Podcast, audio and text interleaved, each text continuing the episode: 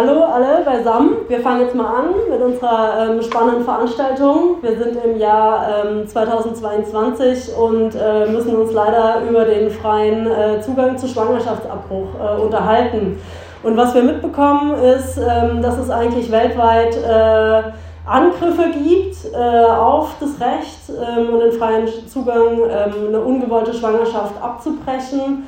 Ähm, es gibt die Formation von rechten Kräften, rechten Parteien, die ganz gezielt ähm, ne, versuchen, äh, Körper von Frauen auch äh, weiterhin äh, ähm, zu, zu kontrollieren. Und ähm, wir fanden es jetzt aus der Aktualität heraus wichtig, dass wir einerseits hier bei der Veranstaltung besprechen die aktuelle so äh, Situation in den USA wo gerade ähm, wir eigentlich ähm, jetzt noch im Juni erwarten, dass eine maßgebliche ähm, Entscheidung getroffen wird, ähm, dass äh, den Zugang zum Schwangerschaftsabbruch für ähm, Frauen grundsätzlich ähm, massiv einzuschränken, weil eben eine wichtige bisherig geltende Gerichtsentscheidung gekippt werden wird.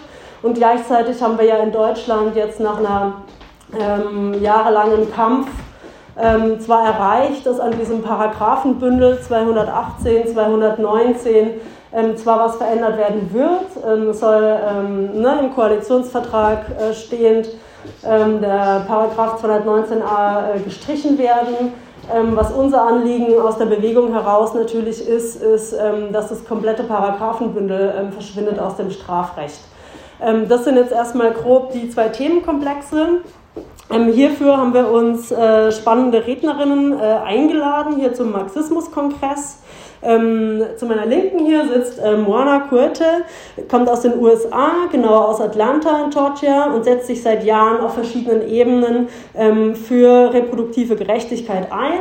Ähm, sie hat viele Jahre für ähm, NARAL, Pro-Choice America, gearbeitet das ist eben eine Organisation für den freien und selbstbestimmten Zugang zu Schwangerschaftsabbruch. Vielleicht habt ihr von Planned Parenthood schon gehört. Das ist praktisch wie die andere Organisation in den USA.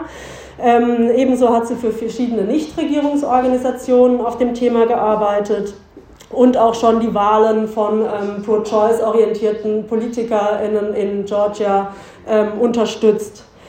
Ähm, momentan ähm, macht sie ihren Executive Master im Bereich der öffentlichen Verwaltung hier in Berlin. Deshalb war es jetzt auch einfacher für uns, sie sozusagen hier live einzuladen und nicht über Zoom oder sowas äh, hier zu haben. Da freuen wir uns total, dass wir das äh, jetzt äh, die Chance haben, mit ihr live zu reden. Und ähm, genau, auch in dem Master ähm, beschäftigt sich eben mit ähm, dem Organisieren von Kampagnen und die Beeinflussung ähm, der Politik für reproduktive Gerechtigkeit eben auf der Bundesstaatebene. Dann haben wir für die Situation in Deutschland auch eine sehr spannende ähm, Rednerin eingeladen. Ist Valentina Möller, hier zu meiner Rechten. Ähm, sie ist auch ähm, im Bündnis für sexuelle Selbstbestimmung aktiv bei ähm, Doctors for Choice ist sie selbst Juristin und promoviert im Bereich ähm, Schwangerschaftsabbruch. Da freuen wir uns wahnsinnig, dass wir von dir dann eben einfach auch nochmal einen ähm, Einblick bekommen in ähm, die Situation in Deutschland. Genau, ich selbst bin äh, Silke Stöckle, ich bin auch Unterstützerin von Marx 21 und Walz oder bin jahrelang auch im Bündnis für sexuelle Selbstbestimmung hier ähm, aktiv gewesen, also in Berlin und bundesweit. Und wir waren ja eben eine, sage ich mal, der, der Kräfte, die das geschafft haben, gemeinsam mit den Beratungsstellen und auch ähm, Ärztinnen und Ärzte dafür zu sorgen, dass das Thema 219a, die Streichung jetzt sogar real wird, aber auch das Thema, ähm, die Streichung 218 immerhin auf die politische Agenda es geschafft hat.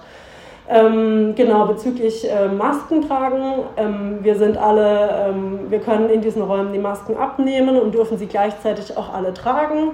Ähm, ich selbst genau habe einen kleinen Schnupfen, Kinderschnupfen, ähm, habe mich mehrfach getestet. Ich werde diese Maske jetzt einfach auflassen, auch wenn ich weiß, dass es vielleicht ein bisschen ähm, sozusagen seltsam ist, äh, so, weil ich viel mit euch reden werde. Gut, dann fangen wir an.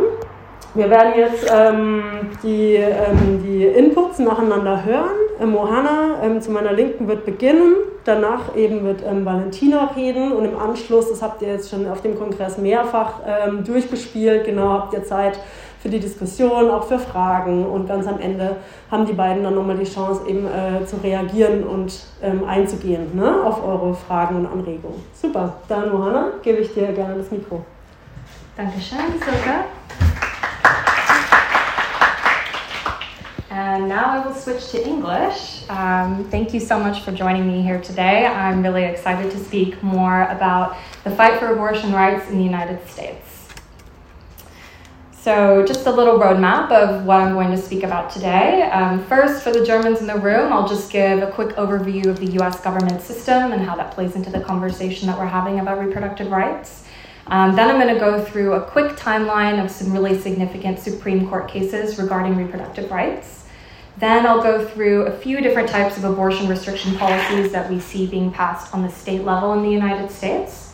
Um, after that, I'm going to speak a bit more about the reproductive advocacy movement in the United States, who are the key players in different movements. Um, and then finally, we'll talk about the very real possibility of America after Roe.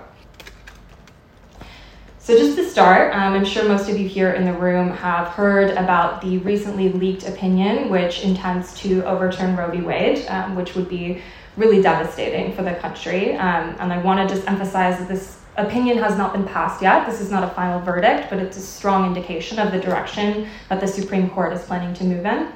And you may have wondered well, why does the Supreme Court have the power to unilaterally overturn federal protections for reproductive rights? And the answer to that lies in the structure of the United States government. So the federal government has three branches executive, legislative, and judicial. And in the judicial branch, this is the Supreme Court, uh, also abbreviated as SCOTUS, Supreme Court of the United States. Um, it's essentially the highest and most powerful court in the United States. Its rulings can overturn or set policies for the entire country. And the Supreme Court is made up of nine justices who are appointed to lifetime terms by the president, and this will be a key, uh, key legal factor later. Um, and I also want to note that the reason that the Supreme Court currently has the most power to overturn reproductive rights is because they, in fact, are the body that passed Roe v. Wade, which is the case that upheld the constitutional right to an abortion up until fetal viability. And so, because they passed it, um, it's notable that Congress, which is the federal legislative body in the United States, has not codified this right into law, so effectively it only stands insofar as the Supreme Court case, which means that they have the power to overturn this if they see that it's fit.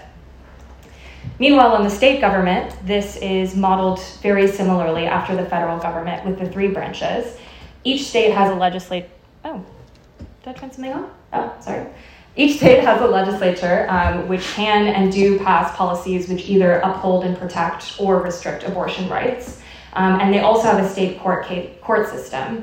Uh, I'm not sure if this is true in Germany, but in the United States, the federal government policy will always supersede state level policy. So if a state passes an abortion restriction, which is in fact unconstitutional under Roe v. Wade, um, an organization like Planned Parenthood or NARAL can actually sue the state. Um, but these lawsuits often get appealed and move further up through the state court system. And if they make it to the Supreme Court, then the court has an opportunity to either uphold or maybe overturn or weaken their previous ruling, Roe v. Wade. Now I see what's, what I'm doing now. Um, so this is how a state level restriction policy can have federal level implications when it makes it all the way up to the Supreme Court. So now I'm going to talk about a few Supreme Court cases that all resulted from this process happening, where a state passed an abortion restriction on the state level. There was a lawsuit, and the lawsuit was appealed until it reached the highest court in the land, the Supreme Court. So starting back in 1976, uh, when Roe v. Wade was uh, when Roe v. Wade was a case that was uh, decided by the Supreme Court, this was a major victory for the reproductive rights movement at the time, um, but it also began for the religious right, the anti choice uh, party, which we can think of as today's Republican Party, for them to begin developing their strategy to weaken and eventually overturn Roe v. Wade, which they did by passing abortion restriction policies on the state level in the hopes that it would make it their way all the way up to the Supreme Court. So we see this happen first in 1989 in Webster versus Reproductive Health Services. Uh, a state passed a public funding restriction on abortion, and the Supreme Court actually decided to uphold it, even though reproductive right activists at the time thought that this was protected actually by Roe v. Wade. So this is kind of the first major weakening of Roe v. Wade that we see about 13 years after its passage. And the next one happens three years later during Planned Parenthood v. Casey. And this case is really significant because this is where the Supreme Court effectively said states can pass re- restrictions on abortion as long as it does not impose an undue burden. And an undue burden here is a legal term basically referring to uh, significant barriers that women must overcome in order to receive abortion procedures. And so, uh, in some cases, undue burden is really clear, such as when it conflicts with the right to abortion until fetal viability under Roe v. Wade. But in other cases, it's up for debate and can be subject to judicial opinion. And so, this was a victory for the anti choice movement because it allowed states to then pass basically as many abortion restrictions as they wanted, unless they were challenged in court. And so we see an incidence of this happening in 2016 in Whole Women's Health v. Hellerstedt. This was actually the case of a trap law that was passed in Texas, and I'll speak more about what trap laws are later in the presentation. Um, but the Supreme Court actually blocked this law because they said that it, in fact, did impose an undue burden. So this was a victory for the reproductive rights movement, but it actually was quite short-lived because, as you probably know, 2016 is when Donald Trump began his campaign for president. And while he was on the campaign trail, he made an explicit promise that if elected as president, he would appoint anti-choice justices to the Supreme Court for the explicit reason of overturning Roe v. Wade. This was a key part of his campaign, and he actually did uphold this promise and then some because he was able to appoint not one, not two, but three anti anti-choice justices to the Supreme Court, giving it a conservative six to three majority. So it's really in 2016 that we start to see, 2016 and onward, just a huge amount of abortion restriction policies, even blatantly unconstitutional ones, being passed in conservative state legislatures across the country because now the conservative politicians passing these at the state level know that if their restriction makes it all the way to the Supreme Court, the Supreme Court has the votes to actually overturn Roe v. Wade, which would be the biggest success for the anti choice movement. This is really their goal ever since Roe v. Wade was first passed. And so that takes us to where we are today in 2022 with the case of Dobbs versus Jackson Women's Health Organization. And so this is the case where the leaked opinion happened because they're hearing a 15 week ban in Mississippi, which is obviously unconstitutional under Roe v. Wade. But should the judges choose to weaken or overturn Roe v. Wade, which it sure seems like they will based on the leaked opinion, then this case could effectively spell the end of federal level protections for reproductive rights, which is really concerning. So I've talked a little bit about the state level abortion restriction policies that the anti-choice right is attempting to pass in conservative states. Now I'm going to go a little bit more into detail about the types of restriction policies that they are passing. So this map here shows all of the states which have abortion bans on the books that actually predate Roe v. Wade, but they never got rid of them. So these five states have bans that, if Roe v. Wade were overturned, would immediately go into effect. So again, abortion in these states is currently protected because Roe v. Wade is still the law of the land, but if it is overturned, abortion would effectively banned immediately in these states. And the same thing is true for states that have trigger bans. Trigger bans are similar to pre Roe bans, except that they were passed after Roe v. Wade, with the explicit intention of uh, banning abortion if Roe v. Wade is overturned. And then a number of states have abortion bans, which ban abortion after a specific week in pregnancy. This can go all the way up till fetal viability. And so the most restrictive bans like this that we see um, often start at six weeks, which is before many women even know that they're pregnant. A ban like this actually passed in Georgia in 2019. It was blocked um, because it was blatantly unconstitutional. But again, if Roe v. Wade falls, then effectively a six week ban would go into effect in Georgia and these other states. Some of them have uh, later thresholds, like maybe 10, 12, or 15 weeks, but all of them fall below fetal viability, which is what's currently protected under Roe v. Wade. So now I'm going to talk about some policies which are currently legal, although some of them are in question due to this imposing undue burden clause from Planned Parenthood v. Casey. Um, one particular type of law, which I referenced earlier in the Whole Women's Health case, is a TRAP law. TRAP stands for Targeted Regulation of Abortion Providers. So essentially, these are requirements placed on physicians who perform abortions or upon facilities where abortions are performed that are not medically necessary, but essentially uh, introduce yet another burden that makes it more difficult for physicians to practice abortion care, for abortion facilities to provide these procedures, and for women to access these procedures. So, one Texas law, for example, the law in question in Whole Women's Health, required providers to have admitting privileges in nearby hospitals, which has nothing to do with their ability to safely provide an abortion. It just makes it more difficult for them to do so. And these are a few other types of laws that are currently passed and active in a number of different states. So we have informed consent laws, which basically mandate a waiting period, often it's 24 hours, between a woman receiving information about her abortion procedure and actually being able to get that abortion. So essentially, it stretches out the amount of time that it would take for someone to receive an abortion. There's also insurance coverage restrictions. So these restrictions uh, are on both public and private insurances uh, on covering the cost of abortion procedures, which can be prohibitive, especially for low income folks. Then you have minors access restrictions, which often require one or both parents to be notified or even give consent for a minor to receive abortion care. And finally, you have bounty laws, which are a relatively new type of restriction. Texas passed the first one in 2021. They function similarly to an abortion ban, except instead of being enforceable by the state, they're actually privately enforceable by citizens who can get a $10,000 bounty for turning in someone who sought an abortion procedure or even aided someone in getting a procedure, like an Uber driver who gave someone the ride to the clinic. That person could be criminalized under this law. Um, and because it's privately enforced, it's not technically unconstitutional under Roe v. Wade. The Supreme Court had the opportunity to strike this uh, law down last year, and they didn't, which many saw as an indicator of how they would eventually rule if a case questioning Roe v. Wade came up. And actually, copycat restrictions like this have been passed in Florida and in Idaho. So that's a bit more about the strategy of the reproductive right and the policies that they're passing. Now I'm going to talk a little bit more about the reproductive advocacy movement and what they are doing to combat the efforts of the, of the anti-choice right. Five more minutes, okay, great. Um, so this movement is pretty much built into three wings. You have reproductive health, where the focus is on direct servicing of an individual's reproductive healthcare needs. So think about abortion providers, women's health clinics, even hospitals. These are all members within the re- reproductive health arm. Then you have reproductive rights. Uh, with organizations like NARAL, even like Planned Parenthood. Planned Parenthood actually falls under both because they have clinics, but they also do legislative and federal advocacy.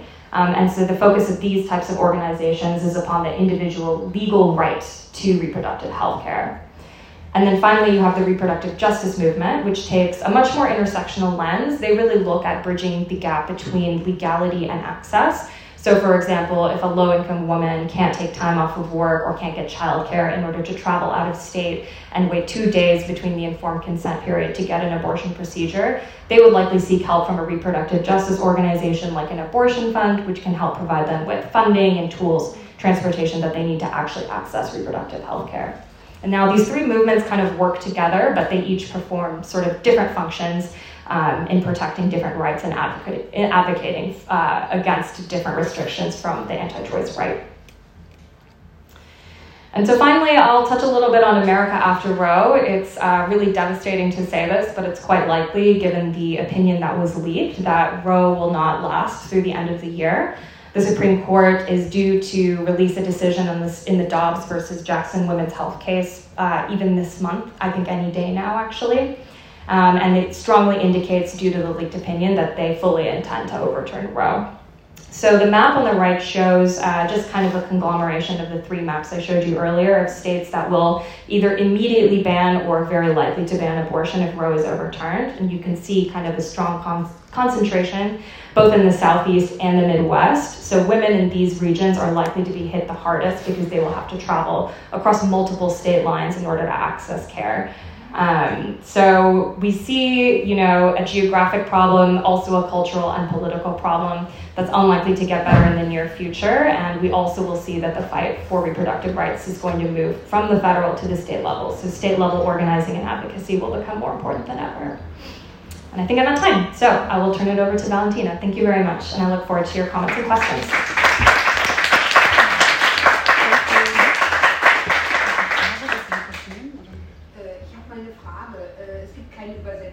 Ähm, doch, es gibt eine Übersetzung. Ähm, jetzt, ab jetzt ist allerdings tatsächlich der Rest der Veranstaltung auf Deutsch, außer die weiteren Kommentare von ähm, Moana. Und im Moment bekommt jetzt erstmal Moana die Übersetzung von dem ganzen Deutschen, was jetzt stattfinden wird, auf Englisch. Du warst vielleicht noch nicht im Raum, als wir die Durchsagen gemacht haben, aber jetzt kommt über das Kopfhörer eh erstmal Deutsch. Das heißt, ab jetzt, ne, Valentina spricht auf Deutsch, genau, ab jetzt, ähm, genau. Ähm, später ist es möglich, dann auch ähm, das Englische ins Deutsche übersetzt zu bekommen. Sorry, da warst du vielleicht noch nicht da. Genau. Okay. Ja, dann ähm, werde ich mich jetzt so ein bisschen nach Deutschland zuwenden mit euch. Ich werde drei Punkte ansprechen. Einmal den Status quo mit einem, mit einem kleinen historischen Abriss, dann was für Probleme gerade in Deutschland bestehen, die auch auf Grundlage der rechtlichen Situation bestehen und dann drittens einen kleinen Ausblick, was könnte sich denn diese Legislaturperiode ändern und in der Diskussion finde ich spannend, eine linke Perspektive gemeinsam mit euch herauszuarbeiten und zu schauen, was wir eigentlich gemeinsam bewegen können. Der Status quo und historischer Abriss. Ähm, in Deutschland haben wir einen anderen Ausgangspunkt als in den USA. Man hat gerade ganz viel über ein Recht auf einen Schwangerschaftsabbruch gesprochen. Das haben wir in Deutschland nicht. In Deutschland geht alles immer davon aus, der Schwangerschaftsabbruch ist eine Straftat. Das ist unser Grundkonsens, den wir uns irgendwann ausgedacht haben ähm, oder uns ausgedacht wurde. Und dadurch haben wir eben einen anderen Blickwinkel schon auf die Problematik als in den USA. Wir müssen also immer gegen die Kriminalisierung ankämpfen. Die Kriminalisierung als solche besteht in Deutschland schon seit 150 Jahren. Also als 1871 das Deutsche Reich gegründet wurde, ab da hatten wir den Straftatbestand Schwangerschaftsabbruch. Es gab dann immer wieder so kleine Reformversuche. Ähm, tatsächlich wurde erst 18, 1927 überhaupt eingeführt, dass aus medizinischen Gründen abgetrieben werden darf. Davor gab es ein komplettes Verbot. Heißt natürlich nicht, dass Frauen nicht abgetrieben haben, sondern man hatte einfach unsichere Abtreibungswege. Aber 1827 schritt das Reichsgericht damals ein und sagte, nein, es muss auch eine medizinische Möglichkeit geben. Und dann dadurch ist die medizinische Indikation entstanden. Dann tat sich lange nichts. Ähm, unter den Nazis wurde es natürlich auch noch mal schlimmer. Es gab ein absolutes Abtreibungsverbot wieder, ähm, nicht zum Schutz des ungeborenen Lebens, sondern um das deutsche Volk zu schützen. Und ich finde, hier merkt man dann auch wieder, wie bevölkerungspolitisch aufgeladen das Thema ist.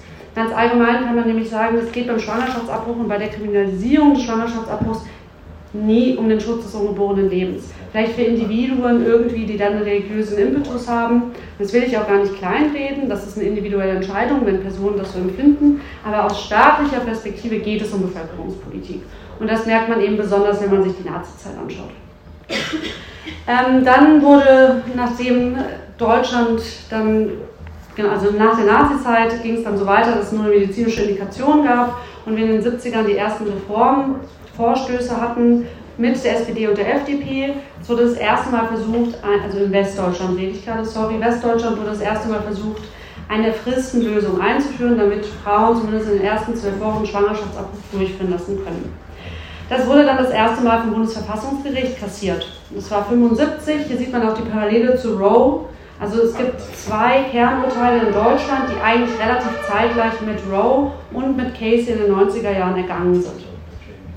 Auf dieser Grundlage wurde dann, also in den 70ern wurde dann gesagt, nein, keine medizinisch, nur eine medizinische Indikation ist zulässig und dazu gab es dann noch eine kriminologische Indikation, also das bedeutet, wenn jemand vergewaltigt wurde, durfte man abtreiben. Eine Beratungslösung, also eine Lösung in den ersten zwölf Wochen ähm, war nicht zulässig, so das Bundesverfassungsgericht. Gleichzeitig in ähm, Ostdeutschland wurde eine echte Fristenlösung eingeführt. Das heißt, in Ostdeutschland konnte man in den ersten zwölf Wochen einen Schwangerschaftsabbruch durchführen. Das ist wichtig, weil dann in den 90ern bei der Wiedervereinigung klar war, hier clashen zwei unterschiedliche Systeme aufeinander und die DDR-Frauen hatten überhaupt kein Interesse daran, sich ihre, die Lösung innerhalb der ersten zwölf Wochen nehmen zu lassen. Das heißt, wir können eigentlich heute den, auf jeden Fall den DDR-Frauen danken, dass wir überhaupt in den ersten zwölf Wochen einen Schwangerschaftsabbruch durchführen können, weil dann auf Grundlage des damaligen Einigungsvertrags war klar, wir brauchen eine gesamtdeutsche Lösung. Die gesamtdeutsche Lösung sah dann vor, in den ersten zwölf Wochen kann man Schwangerschaftsabbruch durchführen und das wurde dann rechtlich, jetzt wird so ein bisschen technisch, gleichgestellt mit der Lösung ähm, aufgrund der Indikation, also medizinisch und chronologisch. Das hat das Bundesverfassungsgericht, ähm, langsamer reden, ja, sorry. Das hat das Bundesverfassungsgericht dann kassiert, 93, mit der Aussage, dass über diese Gleichsetzung Beratung, also zwölf Wochen mit Beratung, der Schwangerschaftsabbruch nicht mehr genügend als Unrecht gewertet werden würde. Also für, den Bundesverfa für das Bundesverfassungsgericht war ausschlaggebend, der Schwangerschaftsabbruch muss in der gesellschaftlichen Wahrnehmung und auch in der rechtlichen Wahrnehmung als Straftat und somit als Unrecht gesehen werden. Also es ist ganz klar, es ist etwas moralisch Verwerfliches, wenn ich abtreibe. Deswegen ist 218 auch so zentral. Deswegen wird es, wenn wir gleich darüber reden, was vielleicht Perspektiven für die Zukunft sein können, es wird einfach extrem schwer, darum rumzukommen. Ähm, wieso haben wir dann trotzdem die Möglichkeit, in den ersten zwölf Wochen abzutreiben, wenn das Bundesverfassungsgericht, es ist Unrecht? Und das ist so ein anderer Spin, der für mich immer wieder schwer zu verstehen ist. Das Beratungskonzept ist dafür da, nicht um, die, um meine Rechte als Frau durchzusetzen, sondern weil der Staat sagt, wenn wir dir die Chance geben, in den ersten zwölf Wochen in ein Beratungszentrum zu kommen, dann haben wir Zugriff auf dich. Weil dann bist du bei uns und dann kann ich über eine Beratung versuchen, dich zum Kinderbekommen zu überreden.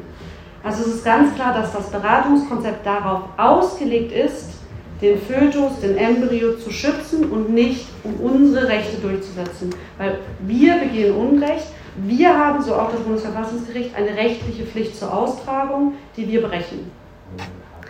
Das also unser Status quo. Was für Probleme resultieren daraus? Uh, unabhängig davon, dass es absolut misogyn ist, wie das Bundesverfassungsgericht in diesem Urteil von 93 spricht, stigmatisiert es Schwangere natürlich ungemein. Alle Personen, die irgendwie ungewollt schwanger sind und auch nur damit sich Gedanken machen müssen, ob sie abtreiben oder nicht, werden erstmal mit 218 konfrontiert und mit diesem Unrechtsurteil, das dahinter steht. Dadurch werden Schwangere grundsätzlich oder ungewollt Schwangere grundsätzlich als Täterinnen markiert. Was auch durch Studien belegt ist, ist, dass durch diese gesamtgesellschaftliche Stigmatisierung von Schwangerschaftsabbrüchen es Frauen und ungewollt Schwangeren unglaublich schwer fällt, sich im Näheverhältnis zu öffnen. Das Thema Schwangerschaftsabbruch ist immer noch als solches stark tabuisiert und Frauen berichten, dass das eigentlich eine der schlimmsten Sachen ist, die sie durchmachen mussten beim Abbruch, dass sie nicht wissen, wem sie sich anvertrauen können. Wenn ich sage, ich habe einen Schwangerschaftsabbruch, ich weiß nicht, wie mein Gegenüber reagiert. Werde ich dafür kleingeredet, werde ich dafür verurteilt und das wird alles auch erzeugt durch unsere staatliche Regelung, die ganz klar sagt, was du tust, ist Unrecht. Also es ist natürlich absolut absurd, dass die, einer der schlimmsten Dinge, die man dem Schwangerschaftsabbruch durchmacht, staatlich indiziert wird.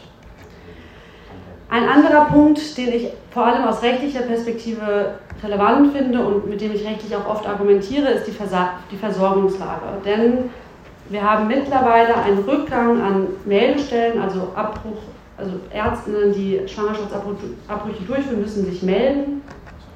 Und da gibt es einen Rückgang von fast 50 Prozent seit 2003. Und die Prognose ist hier ganz klar, das wird weiter zurückgehen, weil immer mehr Ärztinnen in den Ruhestand gehen, gehen werden. Warum ist das relevant? Na, weil wir keinen Nachwuchs ausbilden. Der Schwangerschaftsabbruch ist nicht Teil der universitären Ausbildung, obwohl es einer der häufig durchgeführten Behandlungen darstellt. Und darüber hinaus ist er nicht Teil der gynäkologischen Weiterbildung. Das heißt, ich kann Gynäkologin werden, ohne jemals irgendwie Kontakt mit dem Schwangerschaftsabbruch gehabt zu haben.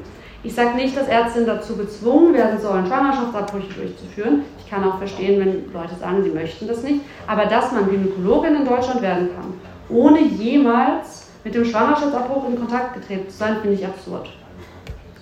Und das, obwohl ungefähr 100.000 Abbrüche in Deutschland jedes Jahr stattfinden.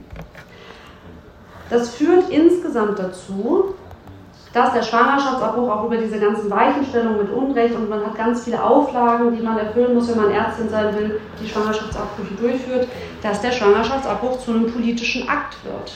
Ich als Ärztin muss mich aktiv dafür entscheiden, durch diese ganzen Hürden zu springen um Schwangerschaftsabbrüche durchzuführen. Und ich finde, das sollte einfach nicht notwendig sein. Es ist eine Gesundheitsdienstleistung, die als solche anerkannt sein soll. Und ich mache Ärztinnen keinen individuellen Vorwurf, wenn sie sagen, sie haben darauf keine Lust, politisch zu sein. Nicht alle Menschen sind politisch, aber unsere staatliche Regelung verlangt das von Personen. Und das ist auch nochmal das Problem mit den ganzen 68er Ärztinnen, die jetzt in Ruhestand gehen, weil die waren halt politisch. Und für die ist das irgendwie so einen anderen es resultiert aus einem anderen Pflichtbewusstsein heraus, aber ganz viele Leute haben das nicht mehr. Wie sieht es aus für die Zukunft? Ähm, was wird in, den, in dieser Legislaturperiode vielleicht ähm, passieren. Einmal wurde schon angesprochen von Silke, 219a wird gestrichen. 219a ist, ein ist dieses Werbeverbot, das äh, niemals um Werbung ging, sondern es ging um sachliche Informationen. Über 219a wird Ärztinnen verboten, über den Schwangerschaftsabbruch sachlich auf ihrer Internetseite äh, zu informieren. Das geht jetzt. Was auch noch interessant ist, finde ich bei 219a, es ging nicht nur um die Internetseiten, sondern auch zum Beispiel, wenn eine Ärztin, eine Freundin von mir zum Beispiel macht, der ist das passiert, saß auf einem Panel, hat über den Schwangerschaftsabbruch berichtet, wie sie ihn durchführt und im Nachhinein hatte sie eine Anzeige. Weil es geht um jede Art, wie man über den Schwangerschaftsabbruch spricht. Und also auch wieder hier diese Politisierung einer Gesundheitsdienstleistung, dass ich nicht mal in der Lage bin, auf einem Panel zu sitzen. Wenn ich jetzt Schwangerschaftsabbrüche anbieten würde, was ich nicht tue, aber sagen wir, ich wäre Ärztin, dann wäre das hier schon eine schwierige Situation. 219a wird gehen, angeführt von der Ampelkoalition. Hier sind sich FDP, SPD und Grüne noch ziemlich einig. Was gut ist, ich meine, die SPD hat es 2019 ziemlich verkackt. Wo sich die Koalition nicht so einig ist, ist, was passiert eigentlich weiter mit dem Schwangerschaftsabbruch. Hier haben wir im Koalitionsvertrag drin stehen, dass es eine Kommission geben soll, die prüfen wird, inwiefern 218 aus dem Strafgesetzbuch rausgenommen werden kann. Der aktuelle Standort ist, diese Kommission ist gerade in der Gründung. Das ist positiv. Wir, wir in der Community hatten schon ein bisschen Angst, wann wird diese Kommission überhaupt eingesetzt, weil die Kommission muss ja erstmal arbeiten, dann muss es noch eine parlamentarische Debatte über das Thema geben und dann ist die Frage, wie sieht dann überhaupt eine Abstimmung aus. Also die Zeit wird schon ein bisschen eng, aber sie sind wohl gerade dabei, das zu besetzen. Weil was man noch nicht weiß, ist, wer in diese Kommission reinkommt. Sie suchen gerade die ExpertInnen und es ist auch noch nicht klar, ob ähm, mit oder ohne Opposition.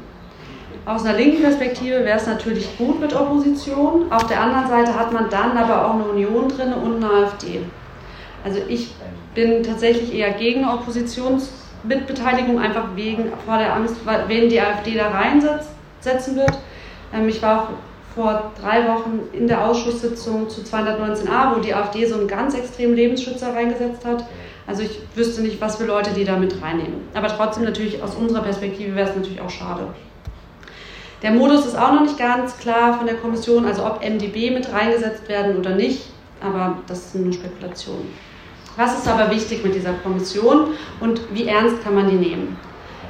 Meine Einschätzung ist, aus SPD und Grüne Perspektive ist das schon irgendwie ernst zu nehmen. Also so was ich merke von aus Grünen, oder wenn ich mit den Grünen rede oder auch wenn ich mit der SPD rede, sind da schon ganz viele Personen dahinter, auch frauenpolitische ExpertInnen, die wirklich wollen, dass 218 aus dem Strafgesetzbuch rauskommt. Bei der FDP bin ich mir da nicht so sicher. Also ich glaube, die FDP nutzt die Kommission eher als Schutzschild, um zu zeigen, so naja, wir haben es ja versucht.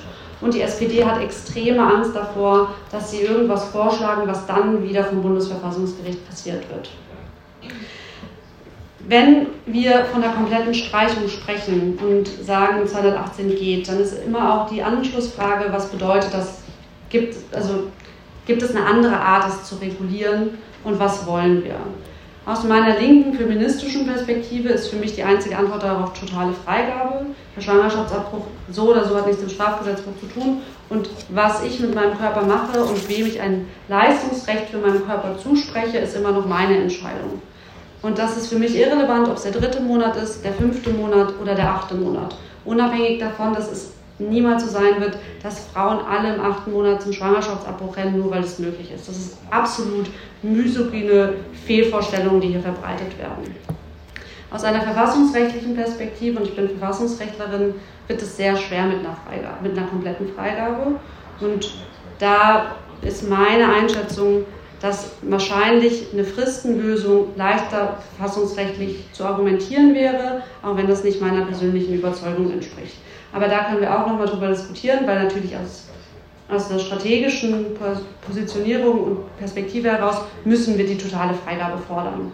Wir müssen nach vorne gehen und sagen, es gibt nur, wir wollen totale Freigabe, damit man dann vielleicht irgendwann bei einer Frist rauskommt, vielleicht in der 22., 24. Woche mit Lebensfähigkeit, die dann woanders abgesichert ist als im StGB. Aber darüber streite ich auch gerne mit euch, wenn ihr sagt, das ist totaler Schwachsinn von mir. Das sage ich als Rechtswissenschaftlerin. Ähm, und damit würde ich schließen. Super.